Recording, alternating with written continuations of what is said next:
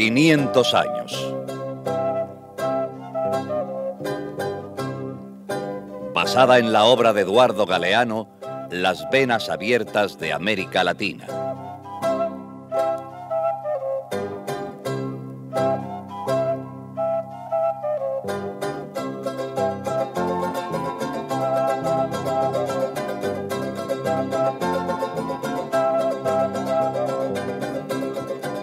The manifest destiny of a great nation. El destino manifiesto de una gran nación.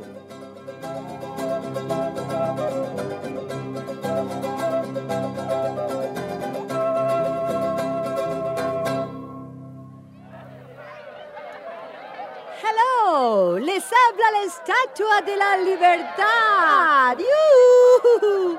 Esa señora de piedra que está a la entrada de la ciudad de Nueva York. ¡Yuhu! ¿Me conocen, verdad? Me encuentran muy bonita, ¿verdad? ¡Yuhu! Gracias, muchas gracias. Ok, ok, ok. Con mi antorcha alumbro para todos el camino de la libertad. Vengan, vengan a mí los que están sin dinero y sin trabajo, sin chicle, sin hamburguesa, los que sueñan con ser felices. Les doy la bienvenida a los Estados Unidos de América. Oh, welcome to the United States of America. Y que empiece el desfile, la alegre cabalgata americana. ¡Yuhu!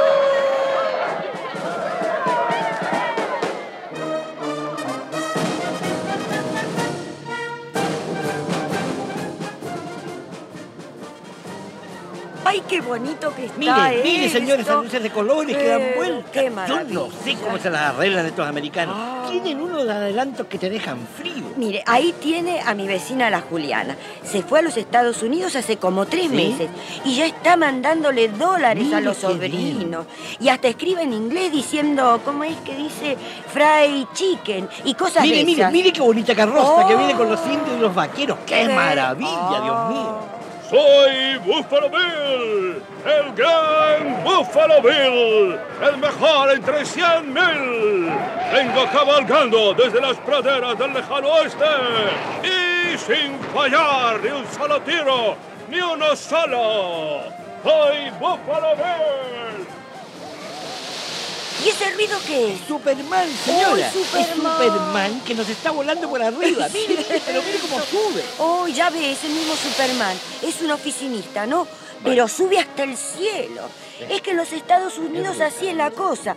Uno empieza vendiendo papas fritas y termina de presidente. Mire, mire que viene ahora. ¡Ay! El ratón Mickey. ¡Ay, qué rico! Pluto, el pato Ay, Donald. ¡Ay, cómo me gusta el pato Donald! Soy Donald Duck, el pato Donald. Vengan, vengan a visitar este país. Un país para ser feliz. Ay, mire, mire qué gracioso cómo habla. Mi hermana le mandó un pato Donald a mi nieto de allá, que se le movían los ojos y llevaba, mire, hasta Mire. unas pilas. Y entonces, Ay, mire, los Sí. globos, mire los globos ¡Ay, que están soltando, globos! pero mire arriba, por favor. ¿cuántos globos? ¡Qué belleza! Ay, hay que reconocerlo. Los Ah. americanos son los americanos. eso es Eso no se los quita nadie.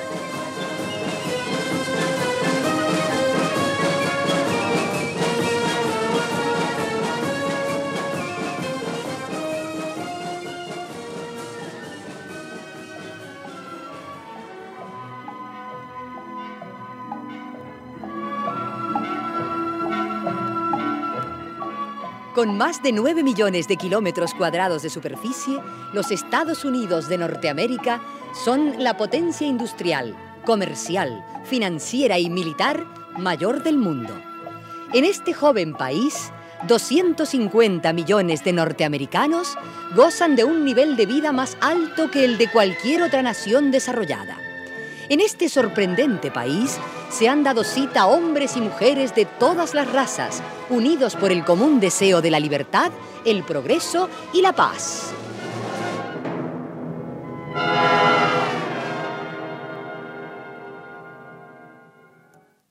La verdad es que los americanos tendrán sus cosas, pero son un país tan grande que hay que quitarse el sombrero. No, no, no, no se lo quite tan pronto. Usted no lo va a creer, amigo. Pero al comienzo de la historia americana, Ajá. toda la tierra de ese país tan grande Sí. cabía en el patio de su casa. no te ¿En el patio de mi casa? Sí, señora. Pero si ahí no me alcanza ni para sembrar cuatro tomates. Sembrar cuatro tomates. Eso, eso mismo es lo que ellos dijeron. ¿Sí? La historia de ese país empieza con una tierra muy pequeña y una mentira muy grande.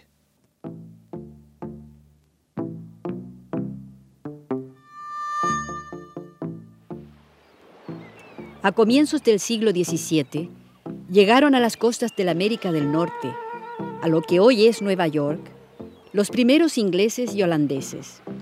Aquellas tierras eran de los indios de la Guaré. Los vimos llegar por el mar. Sus barcos parecían una isla andando sobre las olas. Después nos acercamos en las canoas. Dispuestos íbamos a recoger fresas de aquella isla. Pronto vimos que eran hombres blancos. Los recibimos en la tienda mayor. Les oímos hablar. Y mucho hablaron. ¿Por qué les creímos entonces? Dijeron que solo querían una tierra pequeña, pequeña, para sembrar las verduras de su sopa. Eso dijeron. Dijeron que les bastaba con la tierra que una piel de búfalo puede cubrir. Les dimos la tierra que pedían. Solo escuchándolos, debimos darnos cuenta de que eran hombres de alma mentirosa.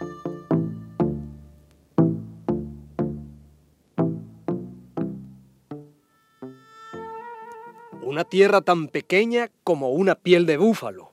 Un huerto para hacer la sopa. Así empezaron a formarse los Estados Unidos.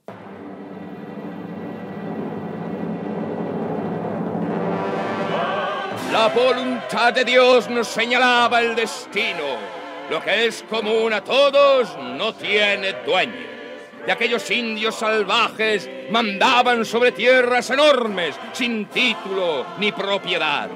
Dios Todopoderoso ha dispuesto que los hombres sean unos ricos y otros pobres, unos amos y otros esclavos.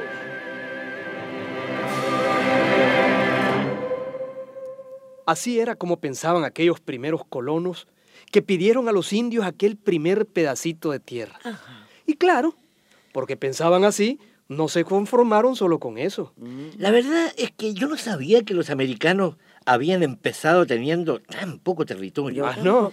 Bueno, pero ahí precisamente está el valor de esa gente. pues. Uno no pasa de tener la tierra de un patio a tener esas enormidades chupándose el dedo, ¿no es Eso cierto? creo yo. Hay que reconocer que el americano es un pueblo trabajador. Eso es cierto. Más trabajador que nosotros. ¿Y de dónde saca usted eso? ¿Quién le ha dicho que los latinoamericanos hemos trabajado menos que ellos? No, sí, ¿Quién? tampoco es lo Ah, que se dice. Lo que pasa, lo que pasa es que aquellos primeros colonos que llegaron a la América del Norte hace 400 años tuvieron la suerte de encontrar unas tierras muy pobres, donde no había ni oro ni plata, Bueno. donde cuentan que había que sembrar las semillas Eh. a tiros. ¿Y qué suerte tan rara es esa? Es la suerte de no tener suerte, señora. ¿Cómo dice? La suerte de no tener suerte. La importancia de no nacer importante. Oiga, No, no, en ¿verdad que a usted le gusta bastante enredarle la pita al trompo? No, amigo, es que esto parece mentira, pero es una gran verdad. Una gran verdad que explica muchas cosas de cómo empezó esta historia, de por qué ellos, los americanos, Sí. hoy son ricos y nosotros somos pobres. Buena historia sería. Mire, Cuando los europeos nos invadieron, el sur, América Latina, Sí. era más rica que el norte en todo. Ah, sí. Era más rica que aquel pedazo de tierra de costa con el que empezó a formarse Estados Unidos. Vea usted. Sí. Aquí al sur había de todo. Tesoros fabulosos, Sí. minas riquísimas, tierras muy, pero muy fértiles Eso que producían lo que ni se conocía ni se cosechaba en Europa. El Claro. azúcar, el café, Ah, no, el eso no se cacao. ¿Se dan cuenta? Sí, sí. Civilizaciones con mucho desarrollo, Sí, con mucha gente organizadas para el trabajo. Sí, sí. Al norte, ¿qué había al norte? Ah, no sé, yo. Bueno, al norte no había nada de eso. ¿eh? Por eso los españoles y los ingleses y todos los europeos preferían nuestras tierras. Con razón. El norte, ¿qué les iba a interesar? No les interesaba. Aquí en América Latina robaron mucho, porque aquí había mucho. No, no es que en el norte hayan trabajado tanto, no, sino que los dejaron en paz, que los dejaron crecer. Sí, A nosotros no. Mientras en el norte se desarrollaban, claro. nosotros nos quedábamos enanos. Ahí está la cuestión. Claro. No, los primeros yanquis no trabajaron más que ninguno de nuestros indios o de nuestros negros. Progresaron. Claro que progresaron, pero no porque trabajaron más, sino porque les robaron menos. Bueno, está bien. Supongamos que sea así. No eran grandes al principio. Tampoco su progreso fue cuestión de trabajo ni de la riqueza de la tierra. Bueno, entonces, ¿cómo se explica que ese país haya llegado a donde ha llegado? Eso. Mire, mire, mire, pongan cuidado. Miren esa bandera norteamericana. Sí. ¿Cuántas estrellas tiene? ¿Mm? Uf, y qué sé yo cuántas. Un montononón. Exacto, un montononón. 50. 50 estrellas. 50. Y cada estrella, un estado de los Estados Así Unidos. Pero no siempre fue así. No siempre fueron 50 estrellas. Cuando a fines del siglo XVIII los colonos de Estados Unidos se separaron del gobierno de Inglaterra, tenían solo 13 estrellas en su bandera. Eran 13 Estados Unidos, unidos por la fiebre de crecer. Comunique al gobierno de Francia que les compramos estos territorios vecinos de la Luisiana, les guste o no les guste. Más tenían, más querían. Comunique al gobierno de España que nuestro ejército ha ocupado esos territorios vecinos de la Florida. Dígale que ya son nuestros, les guste o no les guste.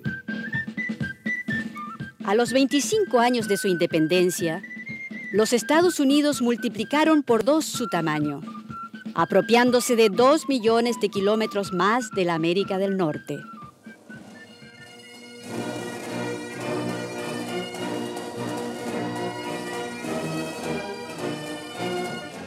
¿Deseaba algo la reina de Inglaterra? Oh, sí, milord. Deseaba preguntarle si ha visto las astucias que andan haciendo los yankees. Nos han salido aventajados esos muchachitos. Son mejores piratas que nosotros.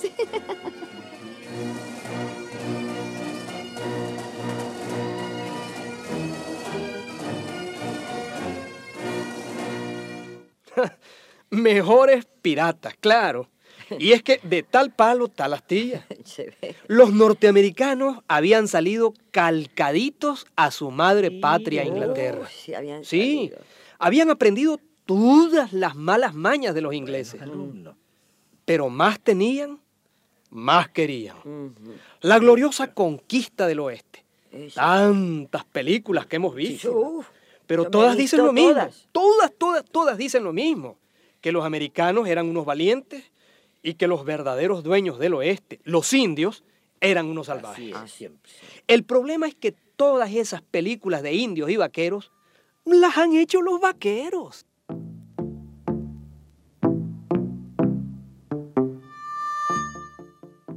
Nos equivocamos con los hombres blancos.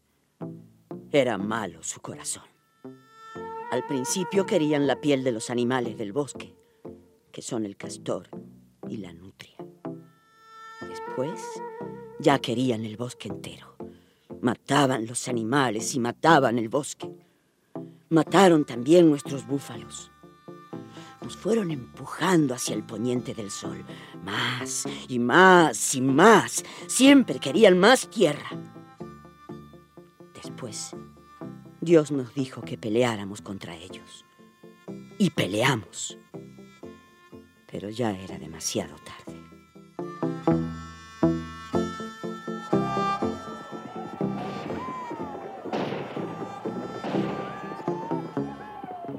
apaches, iroqueses, algonquinos, cheyennes, comanches, sioux, moicanos. Miles, cientos de miles de indios americanos fueron exterminados por los colonizadores yanquis. Morían de viruela y contagiados por otras enfermedades que no conocían. Morían en las guerras contra los invasores. Morían cuando se morían sus bosques y sus animales. La conquista del oeste se hizo a costa del exterminio de millones de personas, de millones de animales y de millones de praderas y bosques valiosísimos.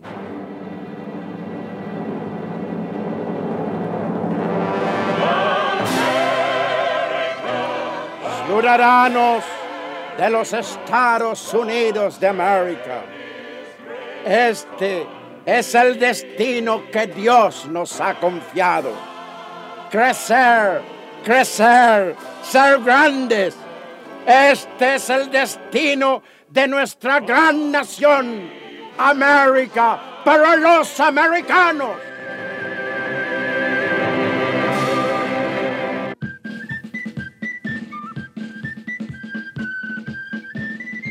A los 50 años de su independencia, Estados Unidos, que ya tenía unas 40 estrellas en su bandera, se lanzó a la conquista de las ricas tierras de América Latina.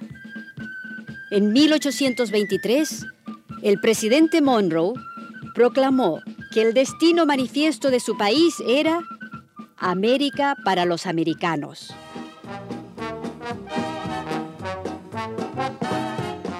¿Qué quiere decir América para los norteamericanos? ¿Y por qué no? ¿Por qué no? Si nuestro gran país necesita lo que aún no tiene. Lo que hay en esos países de América Latina. Yo lo necesito, yo te lo quito. Empezaremos por México. Texas tiene minerales, wonderful tierras y petróleo. México tiene además algunos políticos que nos ayudarán a cumplir con nuestro destino manifiesto.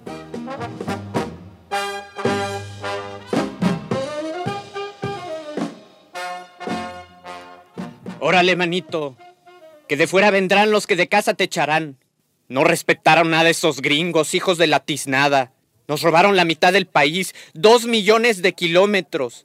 Échele, mano, una tierra grandotota del tamaño de toda la Argentina.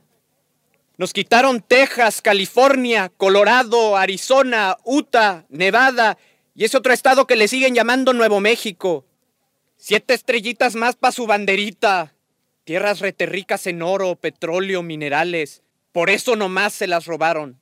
Pobrecito México, tan lejos de Dios y tan cerca de los Estados Unidos.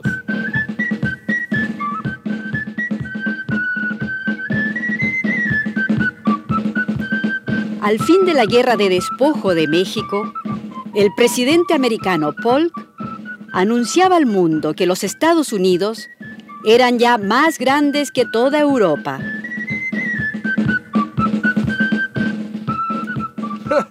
La hija le había sacado una buena ventaja a su madre Inglaterra. Pues me va sonando esta historia aquello de si puta la madre, putísima la hija. Eso, eso, Señora, por favor, que esto está saliendo al aire. Pero bueno. No, señora, diga todos los verbos que guste. Que aquí esos gringos estamos hasta el hígado. Usted no ha oído el himno. Enemigos de la humanidad. Óigame, ¿y de dónde es usted? De Nicaragua, pues. ¿Y de dónde más?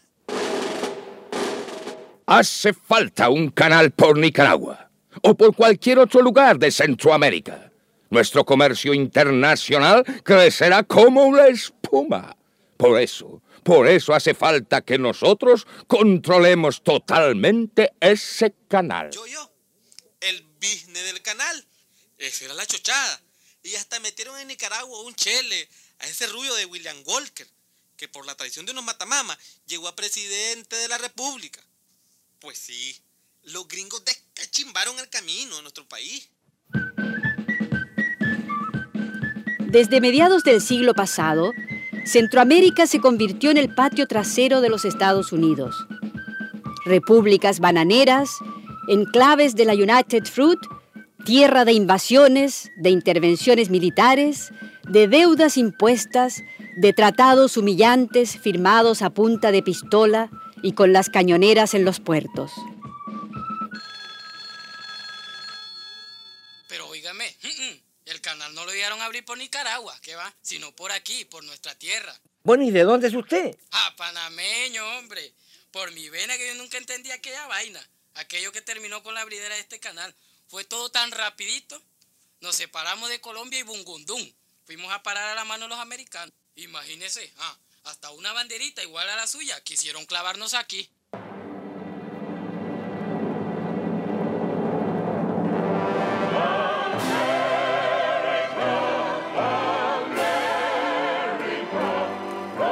Ciudadanos de este gran país, no está lejano el día en que tres banderas de balas y estrellas señalen en tres sitios la expansión de nuestro territorio. Una en el Polo Norte, otra en el Canal de Panamá y la tercera en el Polo Sur. Todo este continente será nuestro políticamente, como ya es nuestro moralmente, gracias a la superioridad de nuestra raza.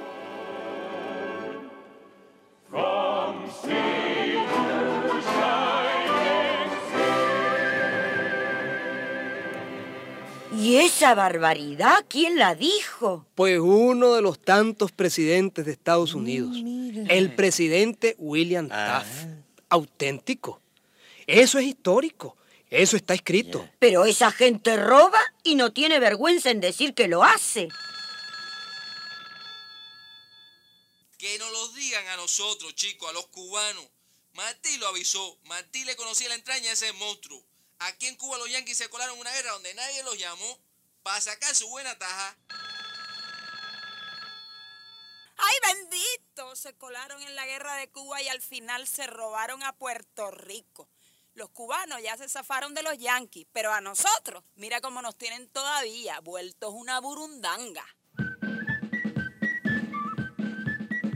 A fines del siglo pasado, en 1898, Estados Unidos intervino en la Guerra de Independencia de Cuba. Terminada la guerra, se reservó el derecho de seguir interviniendo en Cuba y se apropió de la isla de Puerto Rico en el Caribe y de las islas Filipinas en Asia.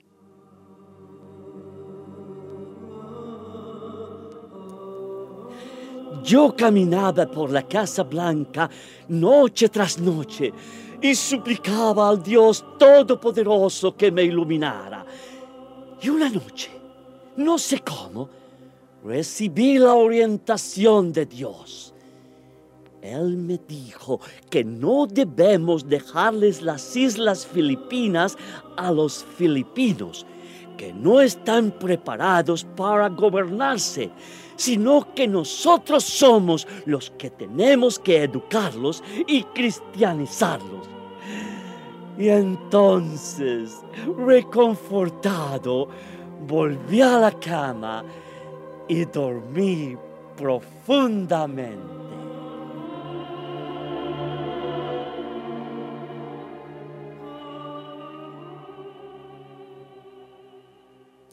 ¿Y quién fue el que dijo esa otra barbaridad? Otro presidente norteamericano, el presidente McKinley. ¿Ah, sí? Eso está escrito también, auténtico. Lo último que me faltaba por oír. Qué poca madre tiene esa gente. Óigalo, que Dios le dijo que se robara un país ajeno.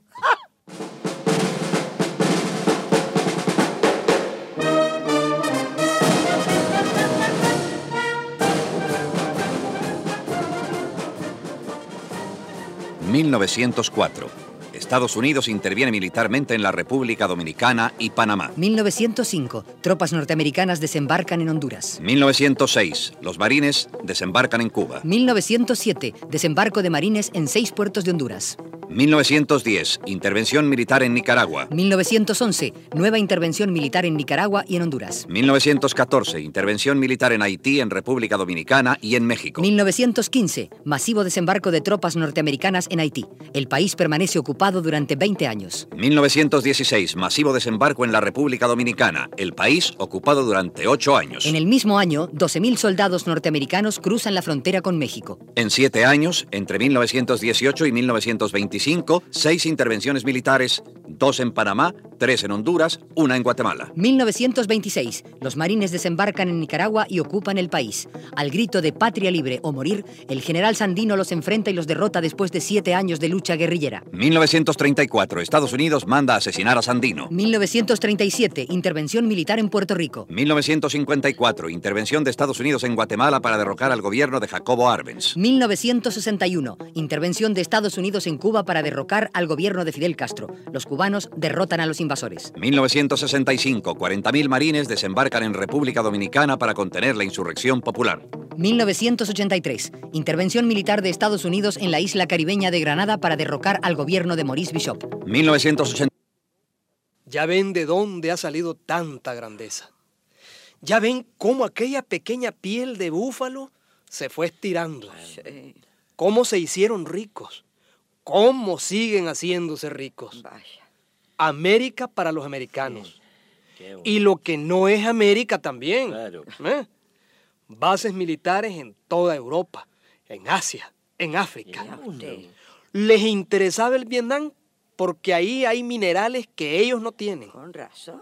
Y les interesa Sudáfrica por la misma razón. Les interesa todo.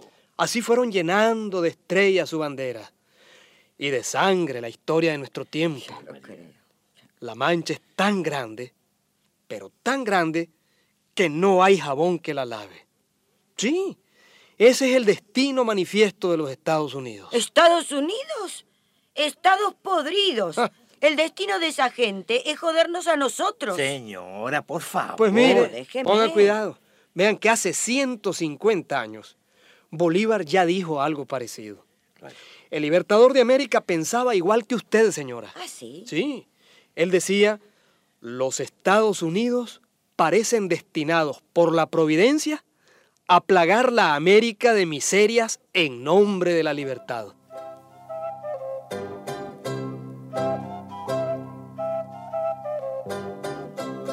...500 años...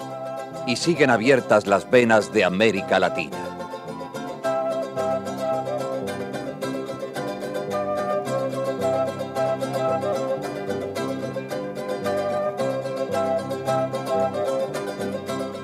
Una producción Coradep, escrita por José Ignacio y María López Vigil.